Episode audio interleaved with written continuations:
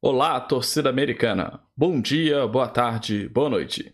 Meu nome é Bruno Valverde e este é o podcast Coração Verde Blanco, o seu podcast de quinta.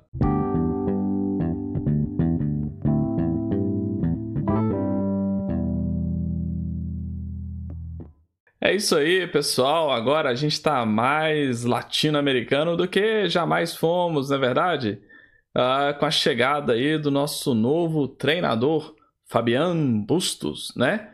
Que veio do Barcelona de Guayaquil. Ah, eu tinha gravado o episódio, né? Que, que vai. Este episódio, né? Que vai ao ar na quinta-feira, dia 10 pela manhã. Eu tinha gravado ele hoje de manhã, dia 8, pela manhã, sem saber ainda quem seria o nosso treinador. E um dado momento do, do episódio, desse rascunho que, que nunca será publicado, eu brinquei assim, ah, que chegue pro, pro Martinez e fala, ô oh, Martinez, quem que você quer ir treinando o América, né? Quem que... Você escolhe um treinador aí da América do Sul. E, por ironia do destino, deveria ter sido publicado, só que se for publicado agora vai ficar parecendo vai ficar parecendo uma fake news, né? Uh, a gente vai ter um treinador que teoricamente entende bem do que o Martinez quer e do que o Mastriano precisa, que é o seu antigo treinador, o Fabian Bustos.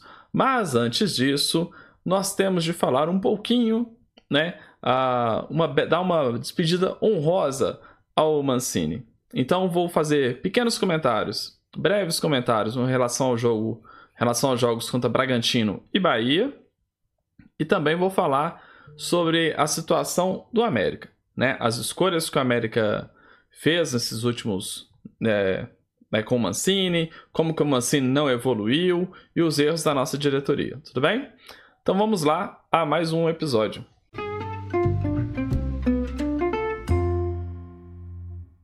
Pessoal, é, eu não quero falar muito dos jogos contra Bragantino e Bahia por uh, motivo simples, né?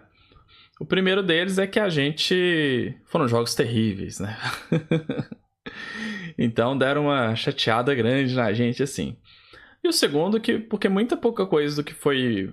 Muito pouco do que foi feito ali vai ser válido para o restante do, do ano do América, já que o responsável pelas por esses erros foi embora, que é o senhor Mancini.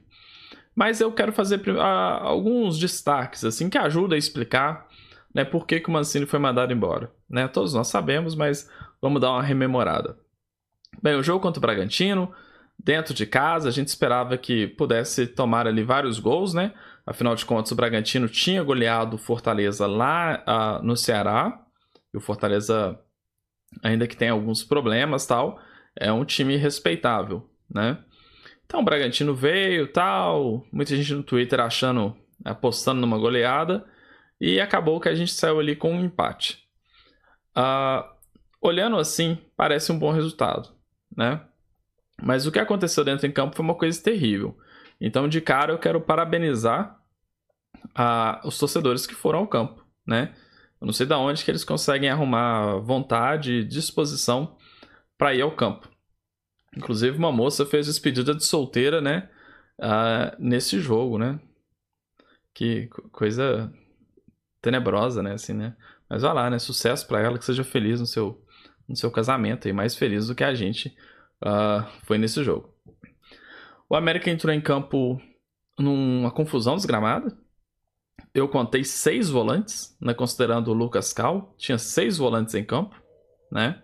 Parecia um time do, do Adilson Batista. Uh, então, é, então o problema não é ser um time alternativo. A, a, ideia do time alternativo até me agrada, né? Mas é um time bagunçado. Um time bagunçado nunca me agrada. Né? Não, não agrada ninguém. Talvez agrade o Mancini, né? E aí, nesse jogo, a gente teve dois destaques. O primeiro deles foi o Éder. Evidentemente, um destaque negativo, né? O Éder... Uh, o América, apesar da confusão lá do, dos seis volantes, né? O América conseguiu segurar o, 0 a 0 ali durante boa parte do jogo, né? Do primeiro tempo. Mas aí, num cruzamento, o Éder tenta interceptar a bola no meio da área com um carrinho. Qual a chance que ele tinha de tirar aquela bola do gol? Né? Ele teria que pegá-la por baixo para ela subir ou para ir para o lado, né? Ele estava no meio da área e tentou dar um carrinho. Ele tentou chutar com a perna direita, a bola passou por debaixo da perna dele ele meteu com a esquerda para dentro do gol. Né? Então prestem atenção: o Éder, no jogo contra o Bragantino, fez um gol contra. A zaga era Éder, Cal e Júlio. Né? Uh, outro destaque desse jogo, né, uh, aí um destaque positivo foi o Mendes, né, o nosso pitbull, pitbull uruguaio, uruguaio, né? Pitbull uruguaio, que fez às vezes de pitbull de verdade, né? Uh, ele faz falta, não pede desculpa por fazer a falta. Eu gostei bastante dele. Pode melhorar, evidentemente, mas eu gostei bastante dele. Uh, teve um teve um lance no segundo no finalzinho do jogo que o tal do Juninho Juninho Capixaba, Juninho alguma coisa lá, que é um lateral do Bragantino, uh, meteu debaixo das pernas lá no, no, no Pedrinho. Aí o, o, o Mendes veio com uma, uma saúde, rapaz. Ele chutou a bola para fora e deixou o corpo para trombar ali com, com o tal do Juninho. Foi com muita violência, muita força, né? Mas foi na bola. É, o Juninho ficou sentindo o restante do jogo, né? E o, e o Mendes, ao contrário do que faria um jogador tradicional do América, não foi lá pedir desculpa, perguntar se, se ele queria um chá, uma compressa, uma massagem, nada, né? ignorou o cara. Ah, lance de jogo, né? Mesmo se fosse falta, ele não teria que, né? A não ser para amenizar ali um cartão amarelo. Mas entrou na bola e bola. Boa, vamos, toca o jogo. Né? Então gostei muito dele. É um, é um espírito, é uma garra que o América precisa muito, principalmente ali na, na volância, né? Então gostei do, do Mendes. O Felipe Minto disse algo parecido no Twitter durante a semana também.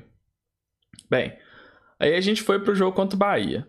Mas antes de ir pro jogo contra o Bahia, eu volto na entrevista pós-jogo contra o Palmeiras, né? O Mancini falou assim: "Tá na hora da gente começar a usar as soluções da Sul-Americana uh, no brasileiro." Minha imitação do Mancini foi horrível, peço desculpas por isso. Uh, eu nem dei aquela fungada que ele sempre dá, né? Aquela coisa enjoada que ele faz. Mas ele falou: tá na hora da gente usar as soluções da Sul-Americana no Campeonato Brasileiro. Então a gente, no jogo de domingo, esperava que o Mancini pudesse usar né, as tais soluções que ele tinha encontrado, né, aquilo que tava, que tinha de bom na Sul-Americana no Campeonato Brasileiro. Será que ele ia entrar com um esquema com três zagueiros, um meio de campo mais povoado, né? Será que é isso que ele entendeu? Será que o Rodriguinho na lateral direita, ou o Júlio na zaga? Não. A grande solução que o Mancini encontrou na Sul-Americana foi o Éder como zagueiro. Sim, aquele cara que fez o gol contra foi premiado, né? Na, como titular no jogo contra o Bahia. O jogo, um dos jogos mais um dos jogos mais importantes do ano para o América, né? Então, assim, aqui a gente entende por que, que o Mancini cai, né? Por que, que ele que ele precisava cair, precisava cair há mais tempo, por causa dessas idiotices, dessas estupidez, dessas estupidezes, não, né? Dessas atitudes estúpidas que ele toma, né? Que a gente não consegue entender por que, que ele estava fazendo isso com o time do América. Ah, e aí o jogo foi lá, tal, né? A gente tomou um gol, um gol rápido, né? Ah, um, um lance bizonho do, do, Daniel Borges lá, né? Que tomou um debaixo das pernas, não conseguiu se recuperar. Começo do segundo tempo a gente fez um gol, e aí uh, com o Benítez cruzando pro Martinez, pro, pro Mastriani, né? Que é algo que é um grande jogado que a América tem, de usar esses gringos nessas jogadas de bola parada. O Mastriani tem aparecido bem ali, né? E aí o jogo a gente sai atrás no lance ridículo do Daniel Borges, né? Uh, que não que toma debaixo das pernas, não consegue se recuperar, tomamos o gol. Primeiro tempo termina 1 a 0. Comecinho do segundo a gente faz um gol, né? Uma bela, uma bela cobrança de falta do Benítez pro pro Mastriani. E aí o destaque é o Mastriani, que é quem tem capacidade de finalizar nesse time, né? A nossa esperança de gol ali tá muito nesse cara, eu continuo defendendo ele como titular. E outra coisa importante também que tem que ter é o Benítez cobrando as faltas e o Martinez cobrando os escanteios, né? Eles precisam estar em campo, um dos dois pelo menos, para poder dar conta dessas bolas paradas. E, e, e, eles estão fundamentais ali, né? A falta com o Benítez e o escanteio com o Martinez são as principais jogadas que o América tem. Beleza? Então esses aqui são os comentários com relação ao jogo contra Bragantino e Bahia, que foi o momento da queda, a queda do Mancini. E por que, que o Mancini caiu?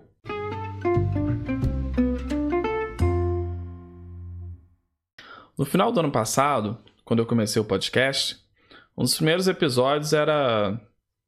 tinha um título assim: 10 motivos para acreditar que 2023 será melhor do que 2022. E elenquei alguns motivos tal. Uh, um desses motivos era a permanência do Mancini, né? Porque o Mancini ele é um cara que foi campeão da Copa do Brasil com o Paulista em 2005, se eu não me engano. Uh, e desde então ele dificilmente permanece, ele vira o ano em um time. Uh, e o América teria então ali a, a, a chance, né? Deu essa oportunidade para ele. O América também poderia começar um ano uh, com o planejamento do Mancini. O Mancini poderia pensar as janelas do América. A gente lembrar que em 2021, quando o Mancini chegou, ele trouxe o Patrick e o Zarat na janela e foram fundamentais para aquela arrancada que a gente teve no segundo turno, né? Uh, e o Patrick foi fundamental em 2021. 2022 não, mas em 2021 ele foi fundamental sim. Uh, então, puxa vida, o Mancini podendo pensar, tendo tempo de trabalhar, ele vai fazer isso. Outra esperança que eu tinha é que o Mancini, além de trazer alguns caras interessantes ali, que ele pudesse encontrar soluções para o time do América. Por quê? A gente terminou 2022 já sem ponta. Né? Nosso time era um, era um 4-3-3, a gente insistia pelas pontas, mas a gente não tinha. A gente não tinha mais jogadores de ponta ali de qualidade. Insistia ali com Everaldo, com Azevedo, né, tal. Então eu falei, ah, o Mancini vai, vai mudar esse time. E lá naquela época eu já propunha o 4-4-2. Por que, que o 4-4-2 já era interessante? Porque a gente não tinha os pontas porque a gente precisava dar espaço nesse time para o Benítez e para o Martinez, né? Aí considerando que Juninho e Ale naquele momento eram titulares absolutos e hoje são titulares meio absolutos, uh, seria interessante, seria uma boa alternativa a gente ter ali uh, uma forma de criar espaço para Benítez e Martinez com o 4-4-2. Então, a esperança é que né, no começo de 2023 o Mancini né, trouxesse uns caras legais ali para o time, uh, no Mineiro fizesse alguns testes tal, mas já pensando uma alternativa para a falta de pontas. Ah, beleza. Uh, parece que ele pensou, porque no jogo contra o Pouso Alegre, primeiro jogo do Campeonato Mineiro, a América ganhou, e na entrevista coletiva ele disse que chegou a testar o 4-4-2, só que o time ficou lento. Né? Uh, então ele preferiu a velocidade do time do América. Só que o América disputou, foi um campeonato mineiro muito mal, né? Uh, as semifinais foi o grande momento ali que a gente goleou o Cruzeiro, né? Jogamos bem contra o Cruzeiro, goleamos. Mas o Cruzeiro naquele momento também estava meio abalado, já com o tal do Pesolano pedindo para sair, né? Querendo sair. Uh, quando a gente pegou o Atlético no primeiro jogo da final, ficou claro, ficou evidente a fragilidade do nosso meio-campo, né? O meio-campo com três jogadores enfrentando o Atlético ali, que naquela época muito bem treinado pelo Cudê, e tinha ali uns 5, 6 caras ali de, de grande qualidade no time, né? Tá, se não me engano, o Johan estava jogando bem naquela época já, o Hulk, tinha uma galera ali jogando bem. Patrick, Denilson tal. Ah, então o América foi encarar o Atlético assim, foi aquela vergonha do primeiro jogo, né? Dentro e fora de campo a fora de campo responsabilidade do América mesmo, né? De colocar a torcida atleticana em cima da, da torcida americana no P6. E foi aquela vergonha ali, o Mancini não conseguiu demonstrar nada. Aquilo foi em abril. De lá para cá, o Mancini insistiu em um meio de campo com apenas três jogadores, sem volante, expondo a zaga, expondo os laterais, que teriam que ser ninjas para dar conta de tanta incompetência né, do resto do time na, na marcação. A gente disputou o brasileiro até domingo passado desse jeito, né? Raras exceções, nas vitórias contra o Inter, contra o Corinthians e contra o Fortaleza, que a gente jogou com o meio de campo mais povoado, né? Depois, mas ele é aí que é a loucura, ele achou a solução e não quis utilizá-las, né? A, qual que é a solução? O meio de campo povoado, né? Uh, do meu ponto de vista, o 4-4-2 seria a melhor opção. Ele achou isso e não usou. Por que, que ele não usou? Né? Por que, que ele foi teimoso em achar e voltar atrás? Será que é a tal da panela?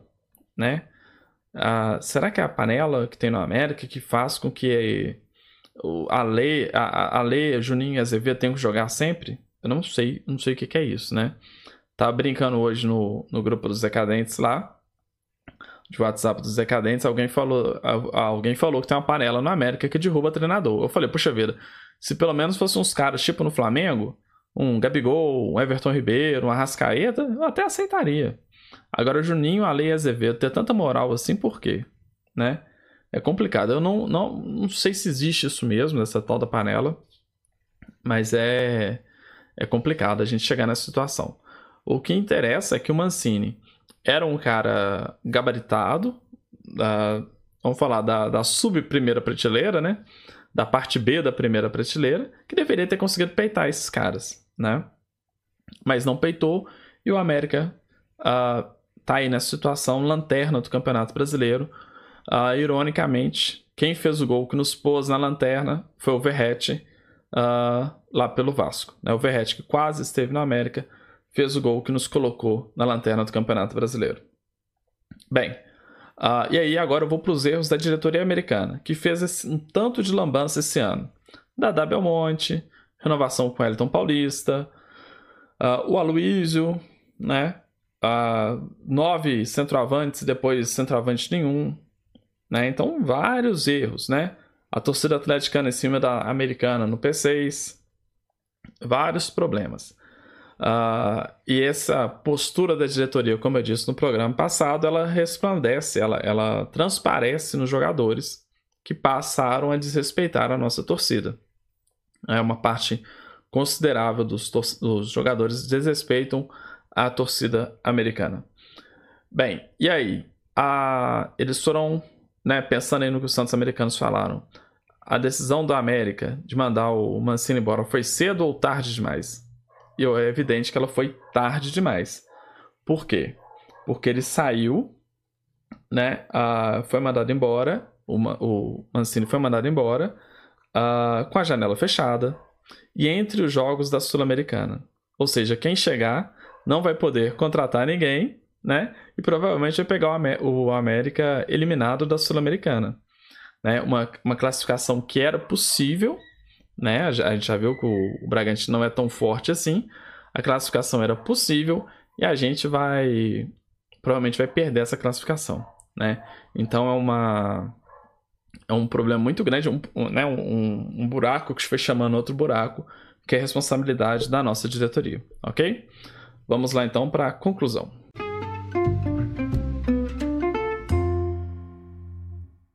É isso aí, pessoal. Eu tinha gravado né, como eu disse, o rascunho desse programa, uh, contando com que a América né, tinha tomado, tinha tido a queda e tinha tido o coice, né? Aí o coice seriam as três recusas que tivemos, né?